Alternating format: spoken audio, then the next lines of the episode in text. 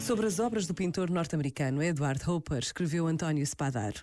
Ele intuiu que o maior mistério não está presente naquilo que é misterioso, mas na realidade normal, naquilo que aparentemente está longe do mistério. Os seus quadros não são nem enigmáticos nem misteriosos, portanto, mas apontam para o coração do nosso ser no mundo. Nesse sentido, as suas imagens são visões.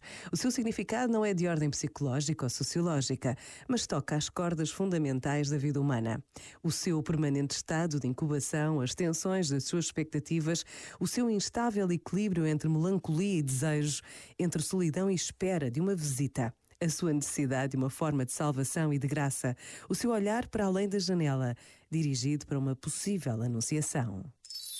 Este momento está disponível em podcast no site e na app da RF.